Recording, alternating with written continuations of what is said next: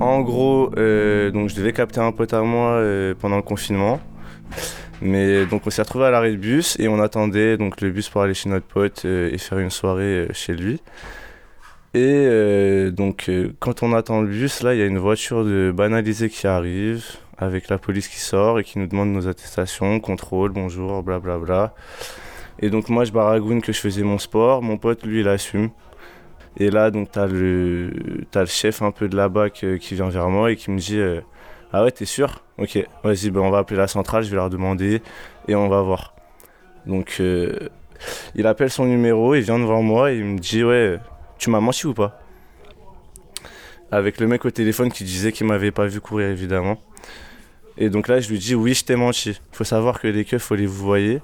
Et donc, euh, je, le, je le tutoie, il me met une patate dans le ventre. Et euh, à ce moment-là, donc mon pote il essaie de réagir. Forcément, il y a eu un peu de gravus, donc il le secoue, il le tège. Et donc à ce moment-là, il me relève, il me redemande mon prénom, etc. Rebelote. Euh, on a eu notre interpellation du soir. Bravo les gars. On va dans la voiture. Et à ce moment-là, donc au lieu d'aller au commissariat, il y avait juste une rue pour y aller. Il prend la rue de gauche. à ce moment-là, ma tension elle monte un peu. Je leur demande d'où ils viennent, enfin si c'est des condés du vin, ils me disent oui. Mais j'ai demandé au chauffeur de faire un petit détour.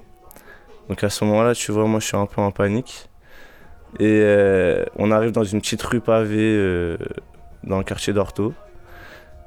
Et à ce moment-là, il me dit Ouais, à ton avis, tu vas faire quoi? Et du coup, moi je lui réponds Bah, je sais pas, je vais courir. il me dit Ouais, exactement, tu vas courir, tu vas rentrer chez toi et nous on va te suivre. On va te suivre au pas. Et si tu cours pas, on va te niquer ta mère. T'as compris ou pas? Et du coup, je lui dis Bon, ah ouais, y a pas de souci, monsieur, je, vais tout faire, vous inquiétez pas. J'ai bien compris, j'ai bien retenu la leçon. Du coup, je sors de la voiture, sauf qu'à ce moment-là, il avait mon téléphone dans la main. Mais tout ça dans un. Il y avait vraiment, il y avait pas de bruit, il y avait vraiment rien, donc c'était grave suspicieux. Je me disais, il y, avait y a un problème en fait. Donc je sors de la voiture et je lui demande mon téléphone. Et je lui dis, ouais, monsieur, est-ce que je peux récupérer mon téléphone? Et il me répond, il me répond d'une manière trop douce. Il me dit ouais, bien sûr. Et il me rend le téléphone, tu vois. Donc je le prends. Et au moment où je le prends, il compte, il fait un décompte, il fait 3, 2, 1 et il sort une gazeuse. Donc moi, dès que j'ai entendu le 3, je suis parti en courant avec le téléphone. Mais donc j'ai mis une piquette. Hein. Et en fait, à ce moment-là, donc eux, ils roulaient au pas en gazant un peu euh, partout pour que je m'en prenne. Et euh, à ce moment-là, je courais assez vite, mais j'étais en panique parce que je me suis dit, si j'arrive au coin de la rue, enfin, je, pensais bizarrement, je me suis dit, si j'arrive au coin de la rue, euh, il y aura une caméra, donc ils pourront m'interpeller parce que refus d'obtempérer, je sais pas quoi.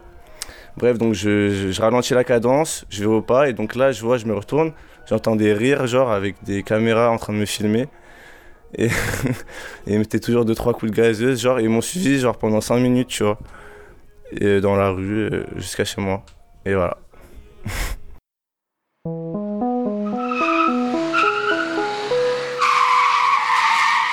Dolce Drift.